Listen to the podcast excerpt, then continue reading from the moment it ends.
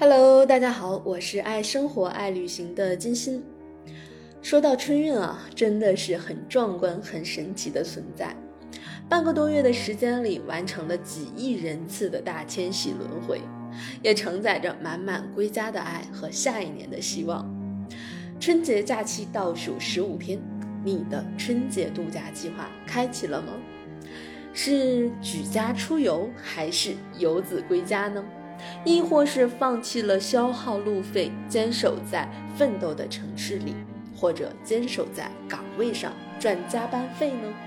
提到春运，好些年没有经历过了。今天还采访了团队的小伙伴，随着年龄的增长，好多人已经在奋斗的城市里立业、成家、有房有子，也已经远离了来回折腾的时光。有的小伙伴老家很近。两三个小时的车程，终归是可以顺利到家的。所以，我们纷纷回到了学生时代，或是刚刚上班的时光里。同事说，我经历过春运，是大学时期从东北老家的小镇到重庆去上大学。学生呢，都是抢硬座的票，最重要的是没有直达的火车。从老家坐到北京十多个小时，再转车到站，然后坐上二十多个小时的车从北京到重庆。开始的时候呢，觉得每年这个路程都很新奇，因为可以和认识的、不认识的人一起畅聊一路、吃一路。可是经历过几次，真的就感觉没意思了。而且每次都是归家的路上好玩儿，好多同学同乡可以一起抢票，然后串坐到一起，买好多好吃的，有说有笑，一路就回家过年了。可是返程却是无聊的紧，因为离开了家，因为又开始要新的奔波与奋斗了。我的春运记忆呢，大概是要回到十多年前。那个时候也没有高铁和动车，也是三十多个小时的车程。大学即将毕业的实习期，一个人独自坐火车前往陌生的城市，带着对校园以外一切美好的向往。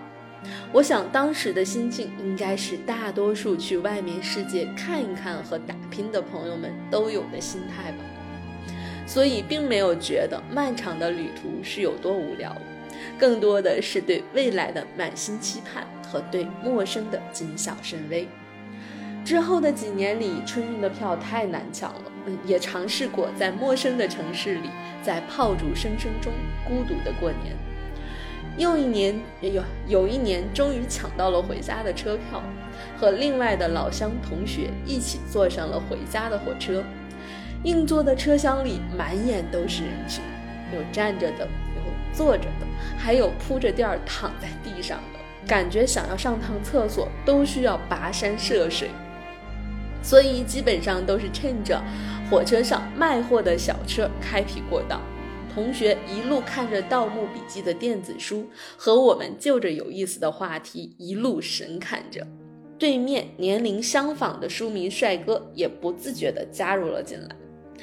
我想，在火车上的熟络，大多都是哪个话题的共鸣开始的吧。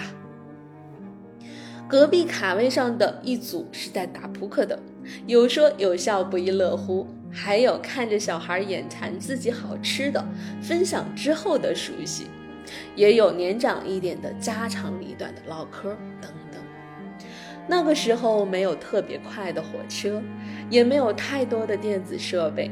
只有手机和 MP3，但更多的是人情味儿，是在外一年打拼生活趣事的分享，和家里人等待和期盼的分享，还有一起砍大山的惬意，充满了旅途和路程。